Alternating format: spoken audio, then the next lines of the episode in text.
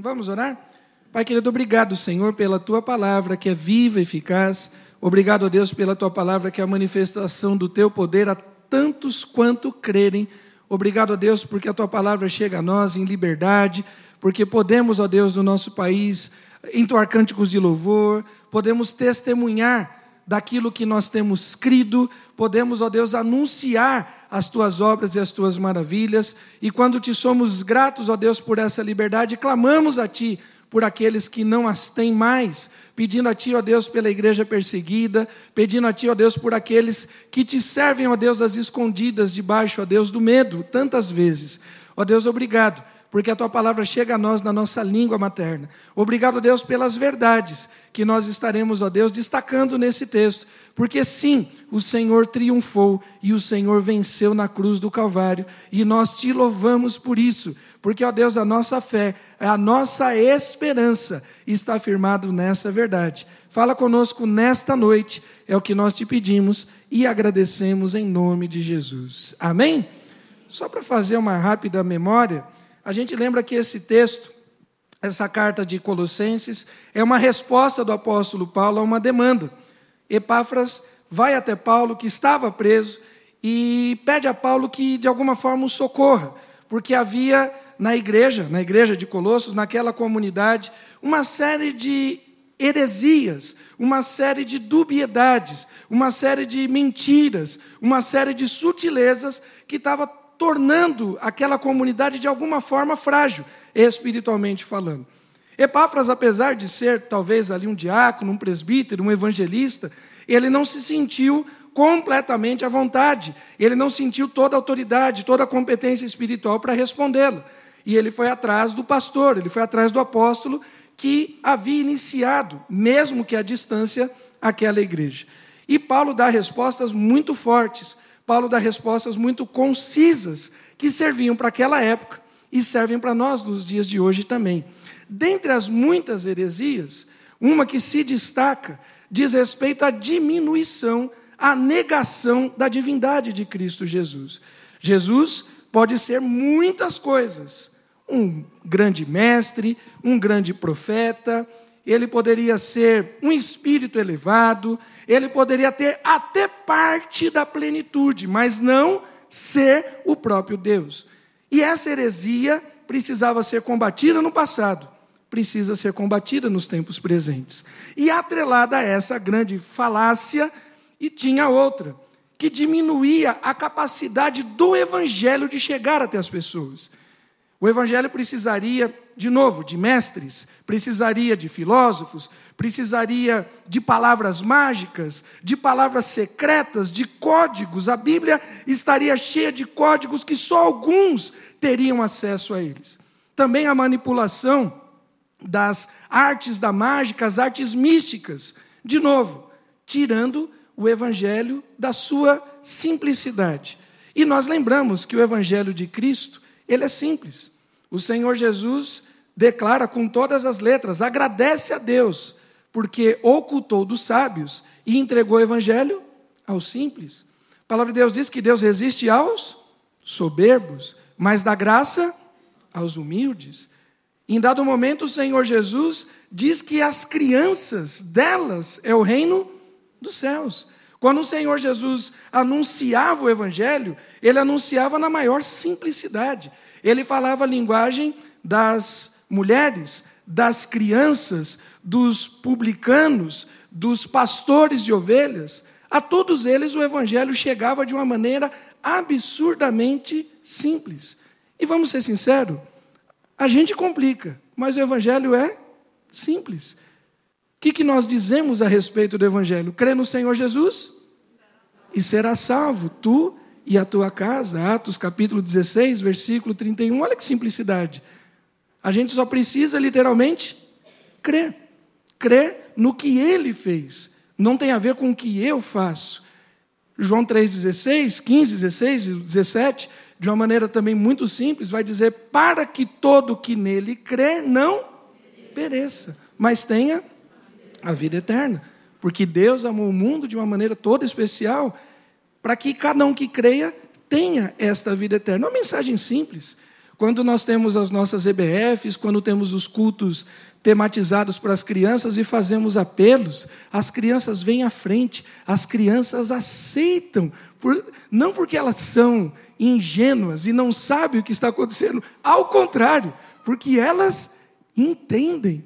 Eu lembro de um testemunho, alguns irmãos vão se recordar de um acampamento que nós tivemos há alguns anos atrás, com toda a igreja, e nós tivemos uma situação que foi, ao mesmo tempo, fantástica espiritualmente falando, foi muito complicada, relacionalmente falando. Depois que o pastor Marcos Davi terminou de, de pregar, no, num dia de manhã, um menino começou a chorar desesperado. Uma criança de quatro anos, desesperada chorando. E muita gente imaginou um monte de coisa. E aí a gente foi tentar acalmar a criança e ela queria falar comigo. E eu fui lá conversar com a criança. Por que, que ela estava desesperada? Quem lembra? E quem consegue me ajudar? Ela estava desesperada porque tinha entendido a mensagem. E o pai dela não conhecia Jesus. Ela, meu Deus, mas o meu pai não sabe disso. Ele não entende nisso. Ele não crê nisso. A criança entendeu. Porque o evangelho é, é muito simples. A palavra vai dizer que a todos quanto receberam, deu-lhes o poder de serem feitos filhos de Deus para que todo que nele crê não pereça, já falamos, mas tenha vida eterna. Jesus vai dizer que ele é a ressurreição e a vida. Aquele que morra crendo em Jesus, ainda que morra, viverá. A mensagem do evangelho é muito simples. E talvez a simplicidade da mensagem do evangelho que não precisa de nenhum ajuste. A simplicidade do evangelho que não precisa de nenhum adendo, de nenhum complemento a simplicidade e o poder, a suficiência dessa mensagem tão simples, ela acaba enganando a gente da profundidade que essa mensagem também tem. A mensagem é simples, mas ela é profunda. E ela é muito maior do que às vezes nós temos nos atentado. E aí eu queria falar com os irmãos a respeito, pegando aqui o texto do apóstolo Paulo, falar da profundidade da cruz a mensagem da cruz, ela é muito profunda. E quando nós pensamos, e eu tentei buscar alguma metáfora, algum artifício, alguma ilustração que pudesse me ajudar didaticamente para nós falarmos a respeito da grandeza, da profundidade da cruz, eu pensei nas dimensões.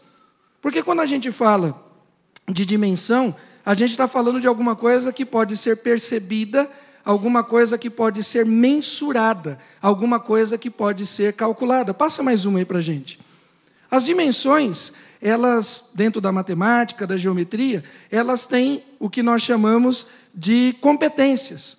E você consegue medir, você consegue mensurar.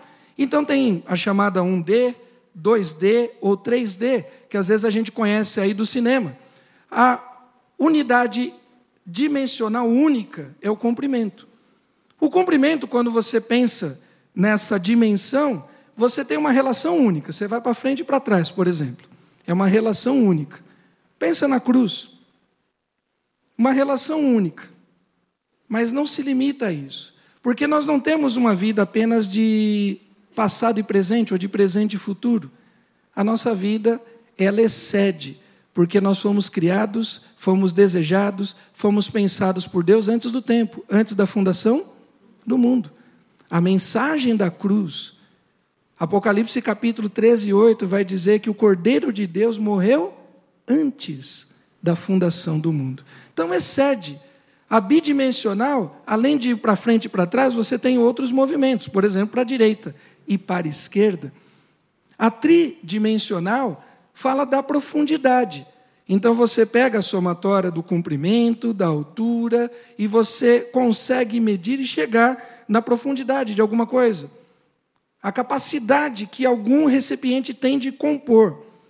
E quando nós pensamos na cruz, talvez a gente esteja falando muito rasamente. De novo, a mensagem é muito simples, mas a grandeza da cruz é imensurável.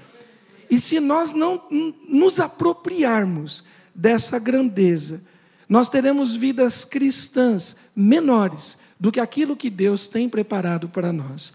E talvez saindo do 3D, indo para o 4D, a gente possa pensar no tempo. E talvez a quinta dimensão, tão buscada, tão falada, tão discutida por alguns na mística, talvez a quinta dimensão seja, na verdade, a primeira. Porque nós entendemos que sim, a realidade espiritual existe. Nós cremos que sim, o Espírito Santo de Deus habita em nós. Nós cremos que sim, nós somos feitos à imagem e semelhança de Deus e tudo que Deus determinou na eternidade acontece no tempo.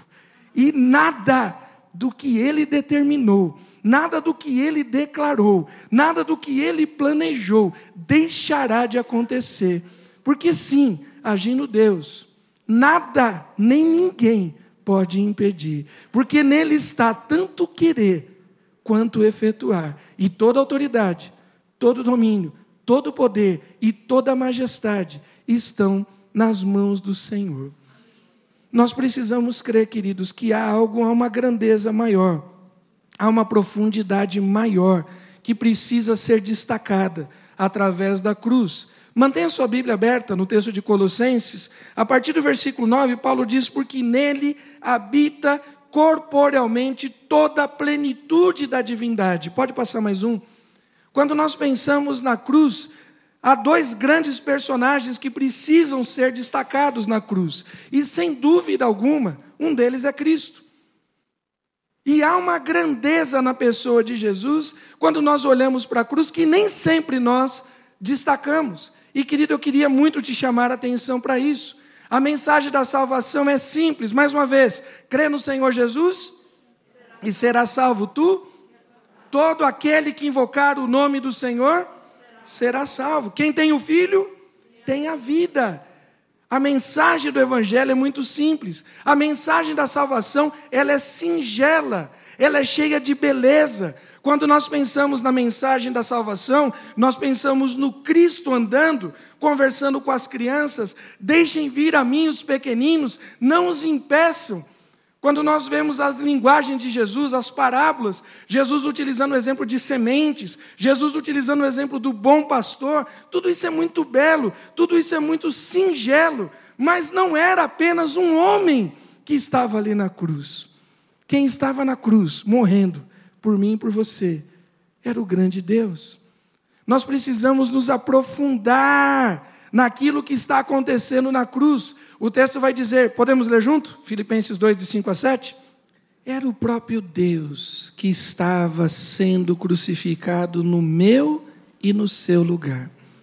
A gente olha a, aquele filme do Mel Gibson, um filme muito bacana chamado A Paixão de Cristo, talvez um dos filmes que melhor retratou o sofrimento humano de Jesus.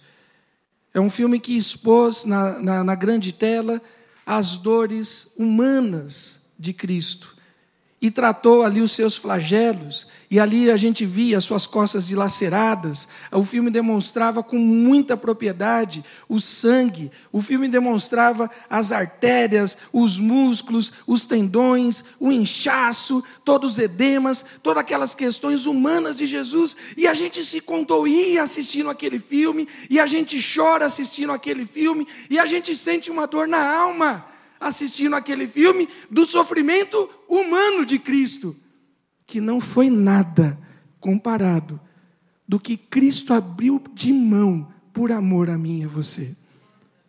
O sofrimento do homem Jesus não se compara ao sentimento, ao grande amor, à grande entrega, porque não era um grande homem, não era um grande profeta, era o próprio Deus ele se esvazia. Aquele que é o autor da vida, aquele que não pode morrer, ele abre mão. Aquele que está na eternidade, ele abre mão.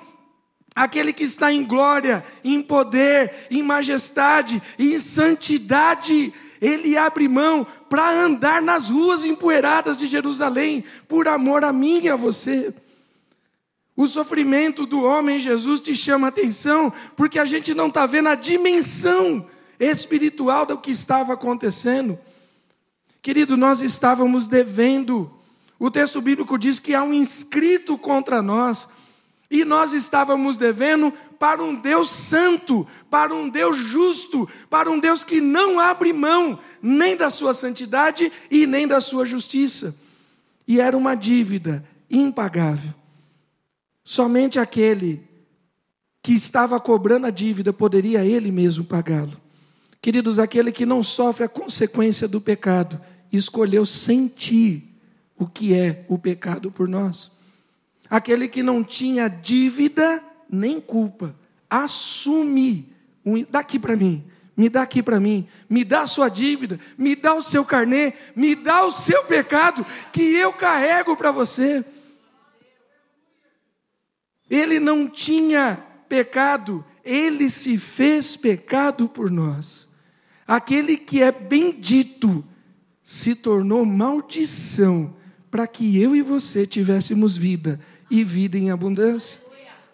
Quando Paulo diz no versículo 9, porque nele habita corporalmente toda a plenitude da divindade. Eu quero que você esqueça um pouco o filme do Mel Gibson, porque aquilo foi fichinha. Era o Rei dos Reis, o Senhor dos Senhores, era o Deus eterno, era o Santo, era o Justo. Foi Ele que assumiu o nosso lugar, o Divino se tornou pecador para que nós tivéssemos acesso à Sua presença. Querido, só pode compreender o efeito do pecado aquele que já foi liberto do pecado. Talvez a gente deprecie, talvez a gente diminua, talvez a gente ache que seja só alguma coisa, só um rito, só uma coisa que a gente recebeu da tradição e a gente comemora e a gente lembra da Páscoa e a gente fala de uma coisa ou de outra, mas a gente não está olhando na dimensão de Deus, na dimensão do santo, o que está acontecendo ali naquela cruz. Adiante, Paulo vai dizer que houve toda uma exposição. Queridos, o pecado traz efeitos e consequências em todas as dimensões. O pecado trouxe consequências espirituais. Nós vamos passar alguns dias, alguns domingos falando sobre isso. E você vai ver numa das dimensões que até o céu foi impactado. O pecado trouxe consequências inimagináveis. E nós tratamos isso de uma maneira tão simplista. Porque não temos sentido, na verdade, a plenitude da divindade daquele que estava pendurado no madeiro. Queridos, só sabe o verdadeiro peso do pecado aquele que nunca cometeu pecado. A gente precisa olhar para a cruz a partir do prisma do próprio Deus. A gente precisa olhar para a cruz a partir daquilo que ele mesmo passou. De novo, a mensagem do Evangelho é muito simples. E a gente olha a mensagem com ternura. E quando nós fazemos nossas esquetes, nossas peças, encenações de Páscoa, de Natal, a gente passa pela manjedoura, a gente passa pelo menino Jesus, tudo isso é uma mensagem muito singela, é uma mensagem muito pura, e talvez não demonstre o peso e o preço do meu pecado e do seu pecado na cruz. Dizem os pesquisadores que a cruz tinha alguma coisa perto de 2,50 metros e cinquenta de trave, e cerca de 22 até 30 quilos. Essa foi a madeira que Jesus carregou. 2 metros e 50 com cerca de 30 quilos. E a outra trave, aquela que fica na posição vertical, ela já estava lá parada. Ele não carrega a cruz inteira, ele carrega só uma das traves. E ele teria carregado por cerca de 500, 600 metros, a chamada Via Crucis, tem mais ou menos esse trajeto, 500, 600 metros, uma madeira nas costas, de 25, de 30 quilos. Apesar de ser um trabalho esforçoso, não é um trabalho inumano, não é um trabalho não atingível, mesmo para um ser humano que estava absurdamente castigado como estava Jesus. Lembremos que Jesus passou por 12 horas de tortura.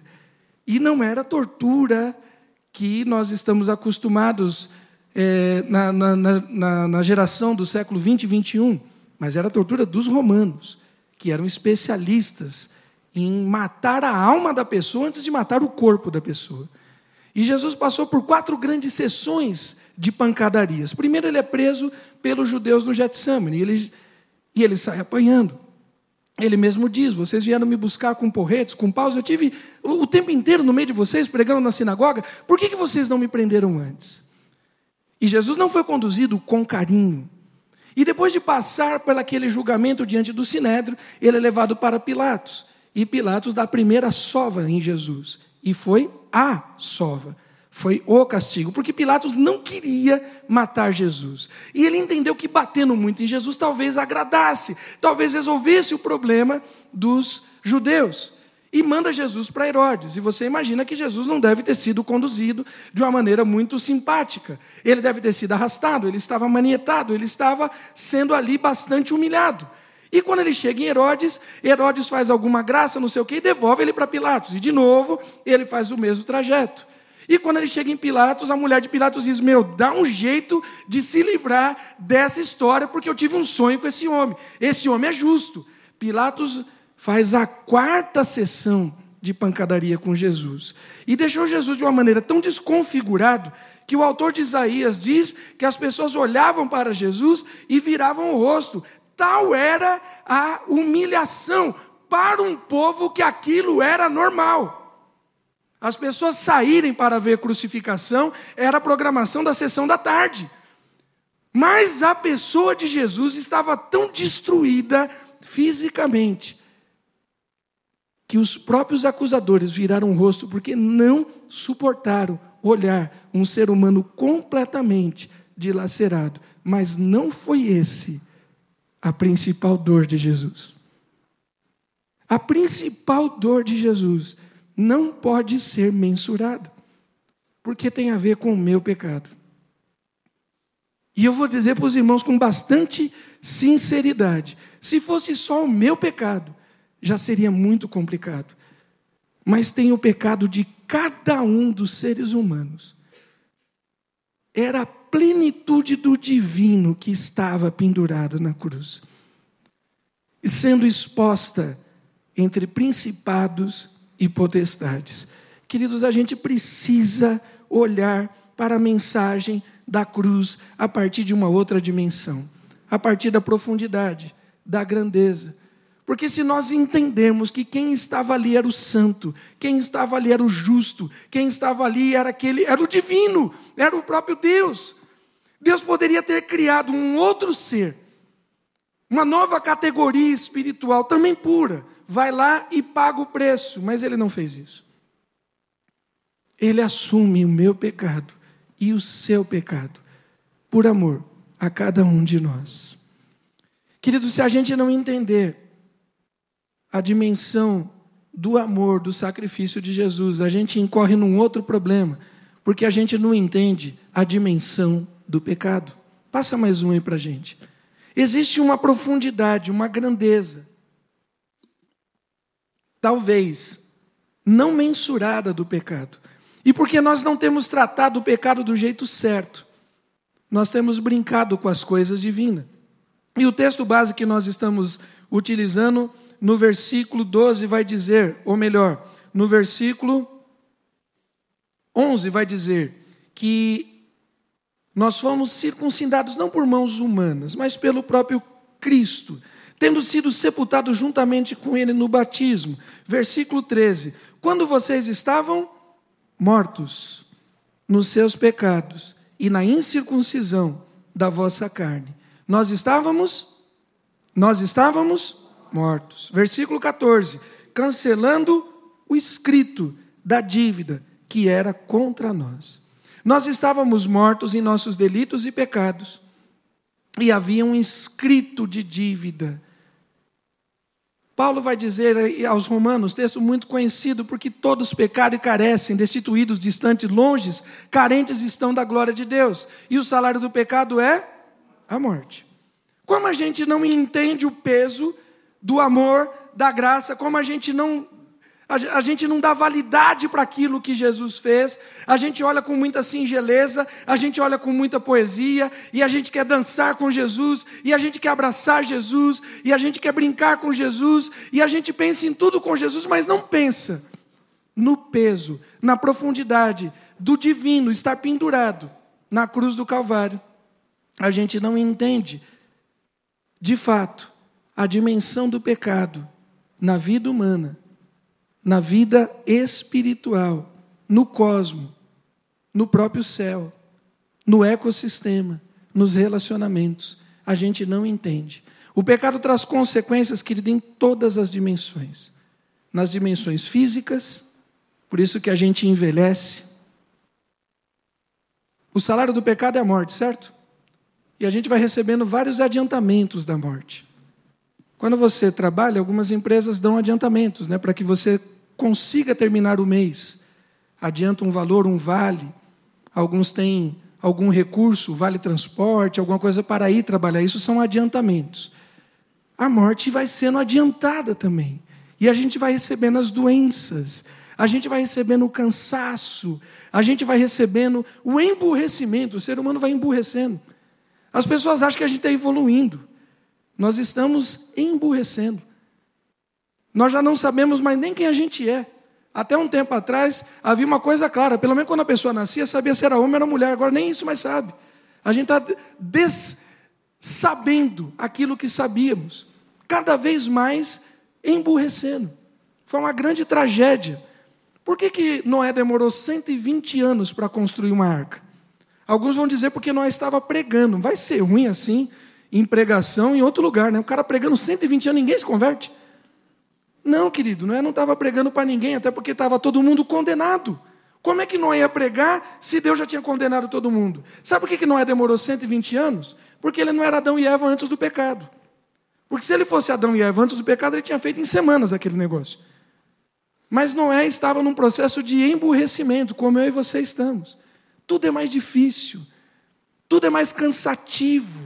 Lembra da maldição do pecado? Sobre o suor, sobre o desgaste, sobre o esforço do teu corpo. Dimensões do pecado: física, emocionais, intelectuais, relacionais, espirituais. Você está brincando com o pecado que acha que é uma coisinha só? Não. O pecado tem dimensões absurdas. E tem um escrito, e lá está sendo detalhado. Lá está sendo registrado. O detalhe do detalhe da nossa dívida. Aparece lá o nosso DNA, aparece lá as nossas digitais. É o DNA, a digital no dinheiro sujo, nas propinas, nas rachadinhas, nos mensalões, nos petrolões, no dinheiro na cueca, no dinheiro na Bíblia. Está lá o nosso digital, nas mentiras, nas falcatruas, nas vendas de favores, nas negociatas, no pensamento impróprio, na cobiça, na palavra suja, no louvor picareta, no louvor dúbio, na incredulidade, na maledicência, na fofoca. Está lá, querido, a nossa, o nosso DNA. Foi feito o um exame e apareceu o meu nome. E apareceu o teu nome. Existe uma dimensão absurda do pecado que nós não temos nos atentado.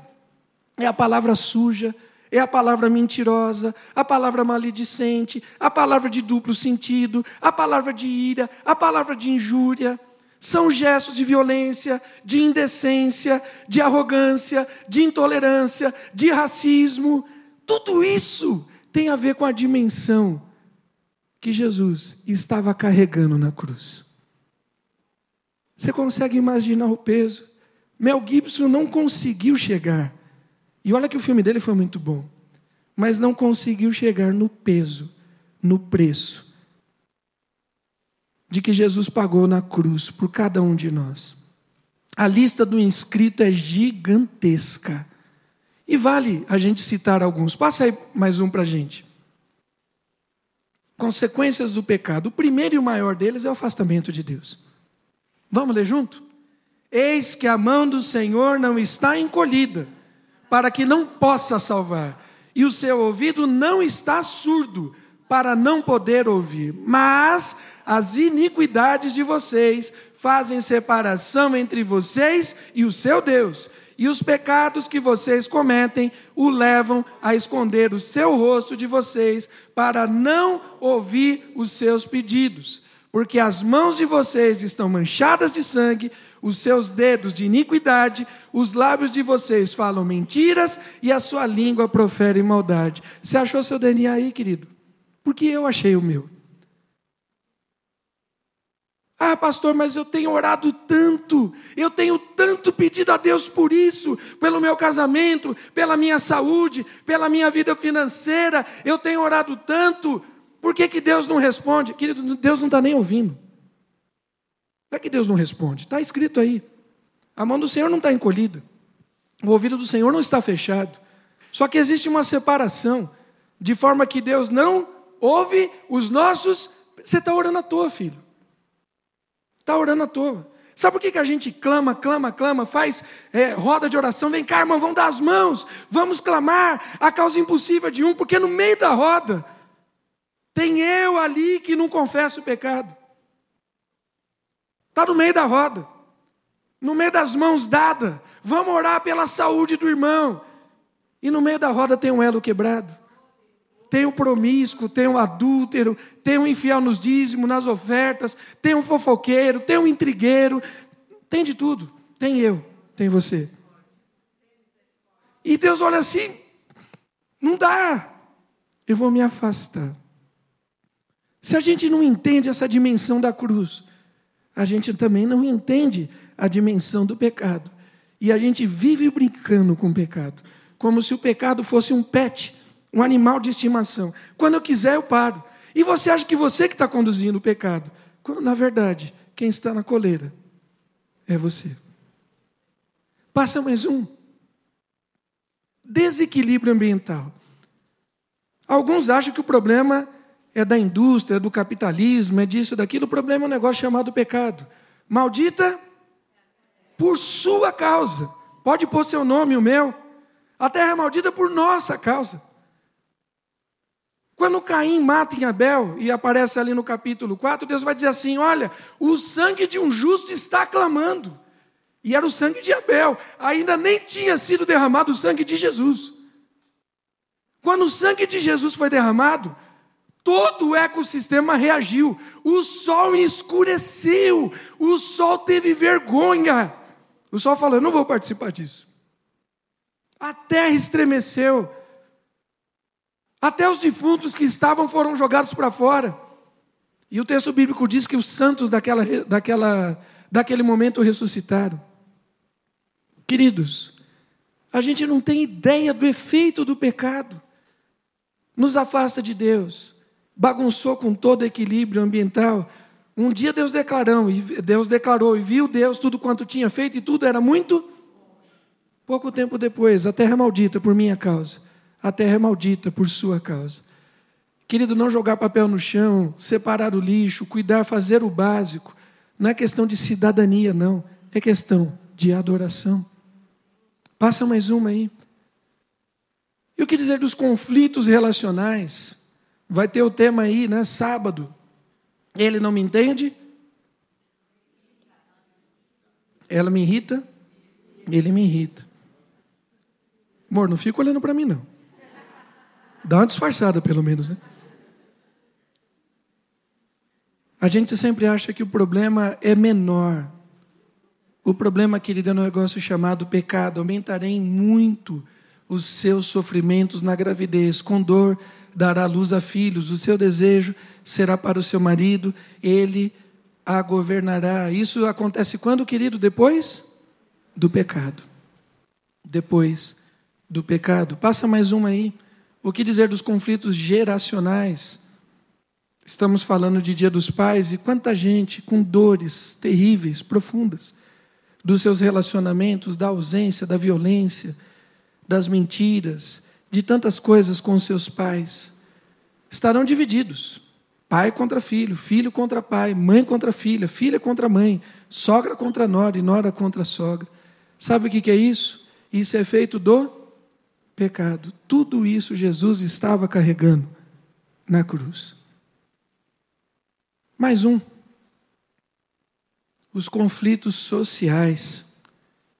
Em seu meio, desprezam o pai e a mãe, praticam extorsões contra o estrangeiro e são injustos com o órfão. Deus estava falando para que povo? Para o seu povo. Para o seu povo. Queridos, se não entendermos a grandeza, a dimensão, a profundidade das consequências do pecado, a gente vai continuar banalizando a santidade. A gente vai continuar banalizando a graça. A gente vai continuar brincando com fogo. E não é o fogo do fogão, mas é o fogo do inferno. Enquanto a gente não entender que esse peso todo estava sobre Cristo na cruz, a gente não consegue. A gente vive numa fase de tantas facilidades, pelo menos nós no Brasil, no mundo né, do lado ocidental, de tantas facilidades ao cristianismo, que a gente perdeu aquele senso mais profundo do que é o pecado. E a graça de Cristo se tornou uma desgraça na igreja brasileira. Porque tudo agora coloca o, o sufixo gospel e virou aceito. Tudo. E queridos, Deus não mudou. Pecado continua sendo pecado. O texto de Apocalipse vai dizer que até o final dos tempos os santos vão continuar se santificando e os impuros vão continuar se sujando na lama. O nosso pecado tem um peso terrível. Mais do que todos esses pesos, o nosso pecado traz vergonha a Cristo Jesus, o Senhor. É como se nós estivéssemos de novo colocando ele sobre tortura. É como se nós estivéssemos de novo chicoteando as suas costas, cravando o espinho nas suas mãos e perfurando a sua lateral. Talvez, se você lembrar isso, você vai segurar os teus lábios da mentira, da impureza, da promiscuidade. Talvez se você lembrar disso, você vai dar um pé atrás diante da cobiça, diante da vaidade, do egoísmo, diante do adultério. Talvez, se você lembrar disso, você vai vencer o pecado em nome de Jesus. A profundidade da cruz passa pelo entendimento da morte, da separação de Deus. Há muitas definições sobre o inferno. Uns dizem que o inferno é um lugar de calor, o Caio uma vez me disse que o, lugar, o inferno é um lugar de frio, né? Você falou que não gosta do frio, deve ser o inferno. Eu não sei se o inferno é quente ou frio, mas o inferno, a melhor definição, é o lugar onde Deus não está. Pensa num lugar complicado. O lugar onde Deus não está. Aquele que pode estar em todos os lugares, escolhe não estar naquele lugar. E eu e você desejando o que nós temos desejado carnalmente. Escolhemos isso. Para terminar, volta lá para o texto de Colossenses. O texto diz que o escrito foi cancelado. Cancelando o inscrito, versículo 14, da dívida que era contra nós e que constava de ordenanças, o qual nos era prejudicial, removeu inteiramente, cravando na cruz. Todo aquele inscrito que era contra nós foi cravado na cruz. E despojando os principados e as potestades, publicamente os expôs ao desprezo, triunfando sobre eles na cruz. Certamente, diz o texto de 1 Coríntios 1,18: certamente a palavra da cruz é loucura para os que se perdem, mas para nós que somos salvos, é poder de Deus. Nós precisamos entender a cruz que foi loucura para os gentios, escândalo para os judeus, foi o lugar, a dimensão, o espaço geográfico no mundo humano, mas também no mundo espiritual, que Deus usou para pagar a dívida do meu e do seu pecado. Querido, de novo, a mensagem do Evangelho é muito simples. E não há dificuldade nenhuma.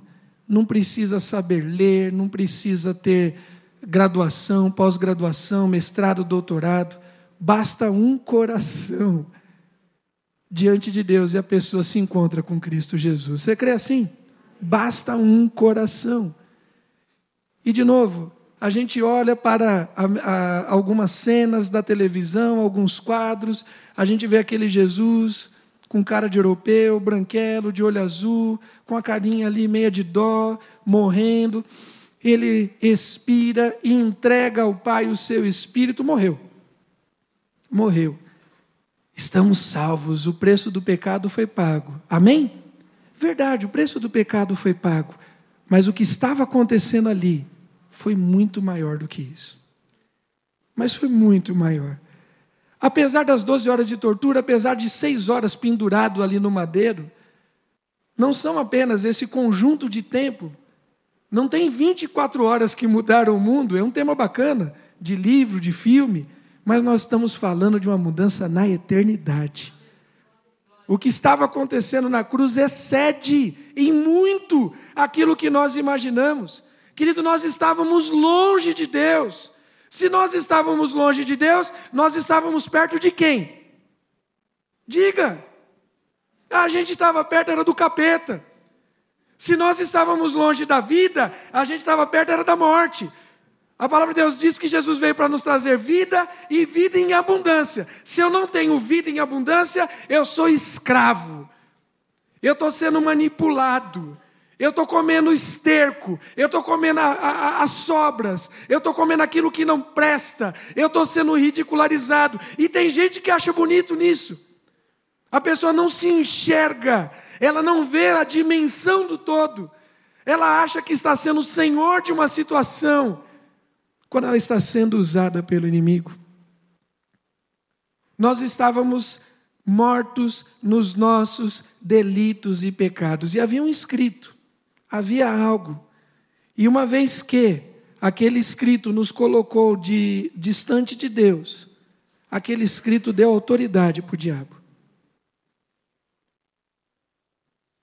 Eu já não tenho mais o direito de filho.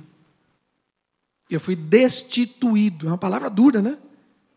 Porque todos os pecados, pecado e destituídos, tem uma versão que coloca, destituídos estão da glória de Deus. Eu sou bastardo. Eu não tenho direito. Eu não tenho RG, eu não tenho CPF. Eu não consigo transitar, eu não consigo trabalhar, eu não consigo estudar, eu não consigo comprar, eu não consigo vender, eu não sou um cidadão e não tem nenhum direito humano para mim. O diabo deita e rola na minha vida. E eu, e eu dei esse direito para ele. Porque eu, no dia que eu pratiquei a primeira mentira, o que, que eu me tornei? Diga. No dia que eu, eu, eu declarei com os meus lábios a primeira mentira, o que, que eu me tornei? E quem que é o pai da mentira? Ah, O dia que eu desejei mal no meu coração alguém, eu me tornei homicida, e o pai da, de todo homicídio é o diabo. Não apenas eu fui destituído, mas eu dei uma procuração para o diabo, falei: toma conta da minha vida. E muita gente está vivendo assim, e como olha apenas uma dimensão, a dimensão humana, onde o Deus desse século cega o entendimento das pessoas, a pessoa não se vê escrava mas ela é escrava dos seus pecados. E não tinha apenas um personagem com cara de europeu ali na cruz, havia uma batalha, querido. Havia uma batalha espiritual. Uma batalha ferrenha. Daniel, orando, já veio um caminhão de capeta para reter a bênção de Daniel. Imagina a bênção maior da libertação de todos os pecados. O que, que você acha que estava acontecendo ali no mundo espiritual? Durante todas aquelas horas, Jesus profere meia dúzia, sete, oito frases, dependendo das versões que a gente pega. O que estava sendo feito não era nem dizível, não era nem descritível. O que estava acontecendo no mundo espiritual era Jesus libertando cada um de nós, nome por nome, cada um inscrito por inscrito. Esse está cancelado. Esse está cancelado. Esse está cancelado. Toda mentira, toda promiscuidade, todo adultério, toda fornicação, toda corrupção, e vai cancelando. Na hora que passou na corrupção no Brasil, deu, deu trabalho, né? Acho que na eternidade foi o tempo maior ali para Jesus ir ticando. Mas ele ticou cada um dos pecados, cada um dos escritos foi sendo perdoado. E ele venceu. O texto diz, volta para o texto, porque nele habita corporalmente toda a plenitude. Toda a plenitude. Versículo 10: Também nele vocês receberam toda a plenitude. Ele é o cabeça de todo o principado e de toda potestade. Ele foi destronando um por um no seu nome e no seu sangue. Um por um. E aí começa pela hierarquia. E o diabo perde o seu trono. E principados e potestades perdem o seu trono, e dominadores desse mundo tenebroso perdem o seu trono, e forças espirituais dominadoras perdem o seu trono, porque Ele é o cabeça, Ele é o que manda, Ele é o que governa, e nele está toda a plenitude, e Ele não divide com ninguém. E despojando, versículo 15: todo despojando os principados e potestades publicamente, os expôs ao desprezo, triunfando sobre eles na cruz.